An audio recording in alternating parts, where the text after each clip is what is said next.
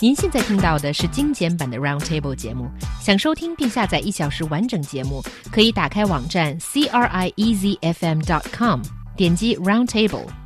Podcast 用户可以搜索圆桌会议。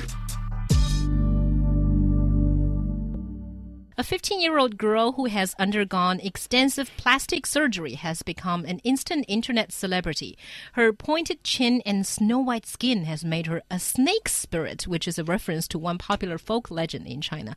郑州一位自称十五岁的女孩把自己整容过程的照片发布在微博上，一时间，这位整成了蛇精脸的女孩成网络红人。Well, before we go into the discussion, I have to ask John a specific question.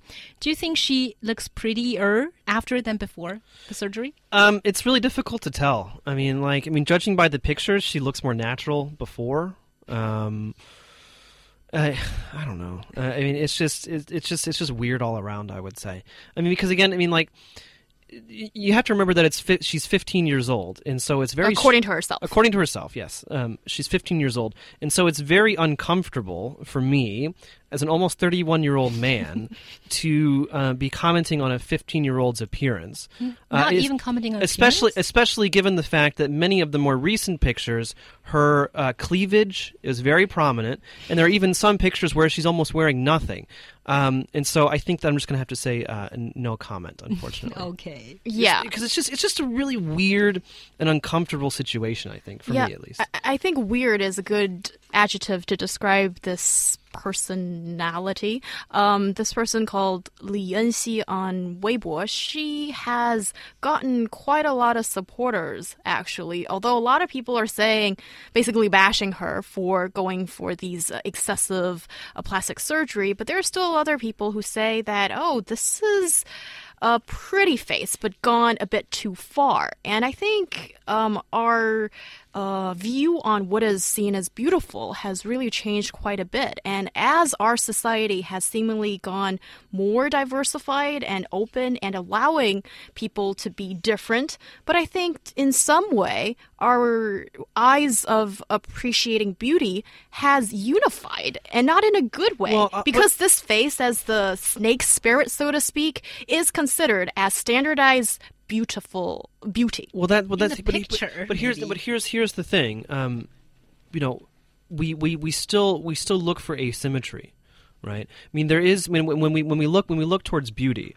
Um, there is a, a common uh, thread throughout all cultures.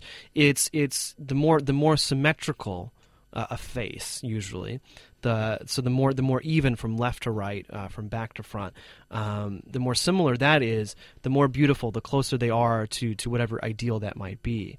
Um, but the thing is, you can't be too symmetrical. Yeah. You can't be too perfect because being too perfect is being or absolutely perfect is not natural. And perhaps that's what we're looking at here. Like you see her and you're like, oh, she's pretty but it's it's it's almost too perfect, and that's and that's one of the problems I think with, with plastic surgery and, and and searching you know trying to reach these ideals, is that in fact actually you don't want to reach the ideal completely. You want to come very very close, but just just you know you want to go like ninety five percent, yeah, not hundred. It's a very thin line, and when you look at her face, we just take it for you know the picture value of it.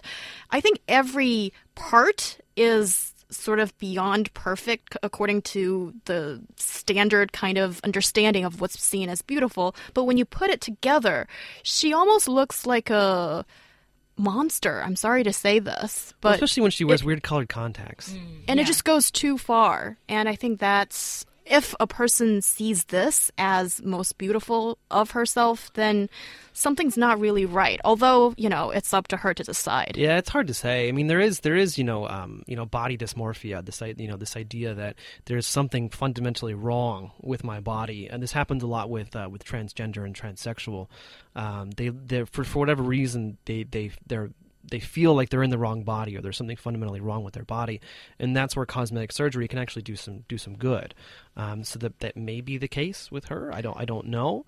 Um, but you know, I, I think that it, it's it's it's a definitely a teaching moment if you have kids being like, hey, you look, maybe you think that plastic surgery is good, but here's an example of where it can go wrong. And also, it's reported that she did this to win back an ex boyfriend. We don't know whether this is true or not, but if you're having plastic surgery for someone else's benefit, then it's certainly not the Well, way to go. Also, uh, really, really quick before we go, I do want to make the point that this the the the public um, um, attention trajectory is very, very similar to what we saw with Lulu, right? And so I do have to wonder if she is not setting herself up for for being one of those stupid public celebrities like Kim Kardashian and Gan Lulu.